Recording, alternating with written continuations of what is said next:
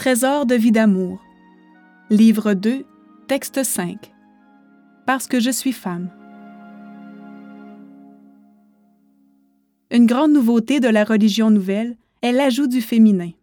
Dans la divinité même, dans les réalités de rédemption totale, de Christ total et d'Eucharistie totale, et enfin dans l'ensemble formé par l'Église et la famille des fils et filles de Marie.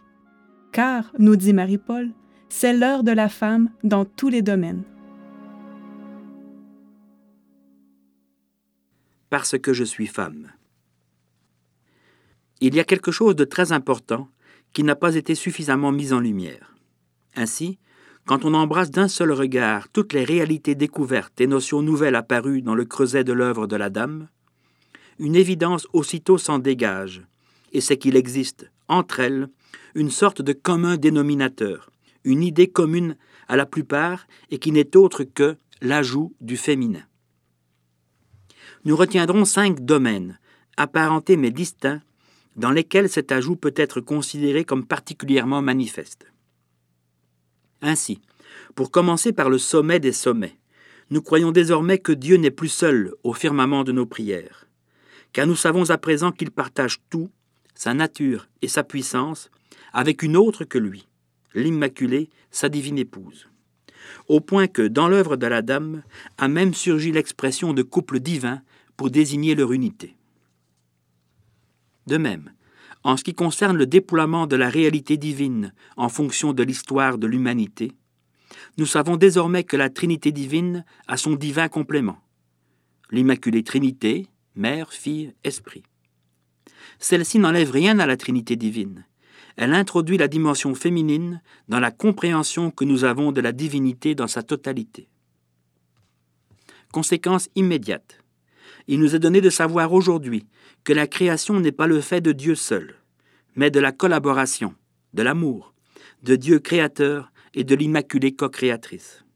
Et surtout, ce qui nous concerne au premier degré, que la rédemption totale de l'humanité terrestre est le fait de Dieu rédempteur et de l'Immaculée Corrédemptrice. Autre domaine où le féminin s'ajoute au masculin, l'Eucharistie. Pendant près de deux millénaires, elle était cet état suprême atteint par Jésus-Christ seulement.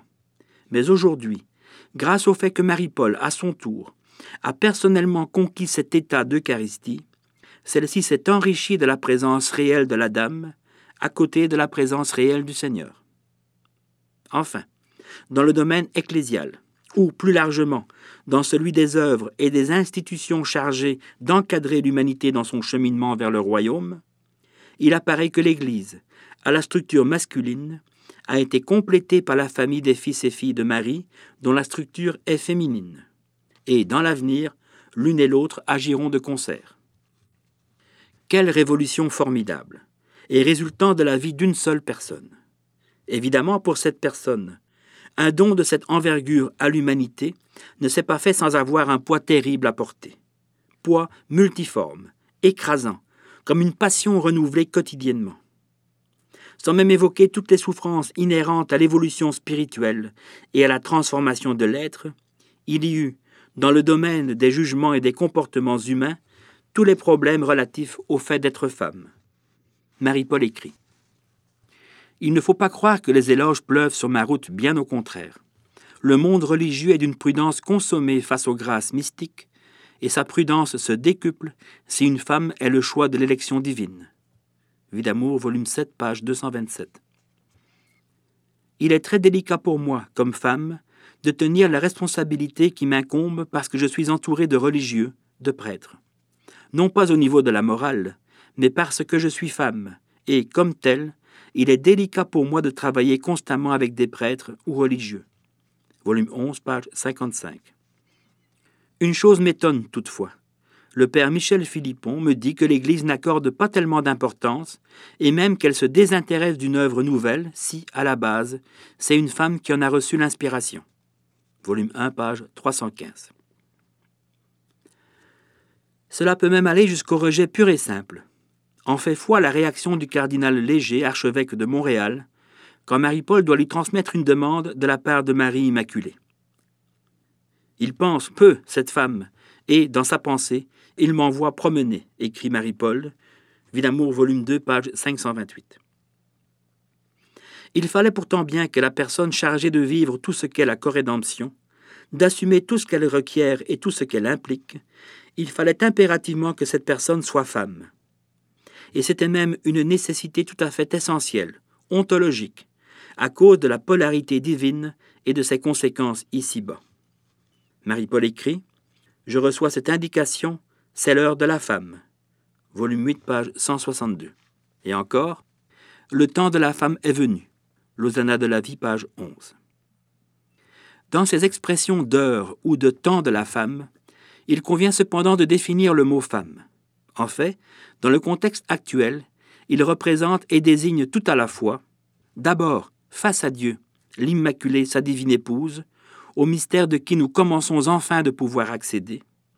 Ensuite, dans le monde, en notre temps, toutes les femmes, car elles sont à l'image, en Dieu, de la femme divine.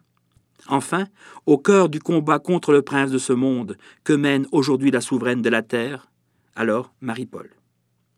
Et ce dernier sens est actuellement le plus important, car il se rapporte à la prophétie qui s'accomplit. Marie-Paul écrit Ce mot femme nous rappelle aussitôt la faute originelle causée par Satan. Une femme t'écrasera la tête et tu la mordras au talon. Lausanne de la vie, page 11. Le combat n'est pas fini. Quand il le sera, quand l'humanité sortira des cavernes du mal et se laissera réchauffer par le soleil du bien, quand elle aura compris que Marie-Paul, en tant que nouvelle Ève, a vaincu Satan, le monde aura changé. Pour toujours, il y aura la femme à côté de l'homme et l'Immaculée divine à côté de Dieu dans tous les domaines.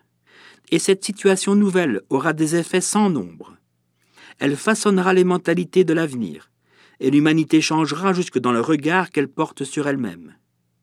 Car Marie-Paul, avec sa psychologie féminine, volume 2, page 528, et son rayonnement spirituel, aura fait sauter les verrous qui bloquent à présent le développement de l'homme et de la femme dans l'équilibre et l'harmonie. On comprendra non seulement que Marie-Paul aura sauvé le monde et chassé Satan, porté le royaume et permis de connaître le mystère de l'Immaculée, mais aussi qu'elle aura fait davantage pour la cause des femmes que n'importe qui d'autre dans toute l'histoire de l'humanité. Cette humanité qu'elle enrichit divinement de la vraie femme, en la révélant à l'homme et à elle-même dans la joie et la douceur de son mystère féminin. Lausanne de la vie, page 96.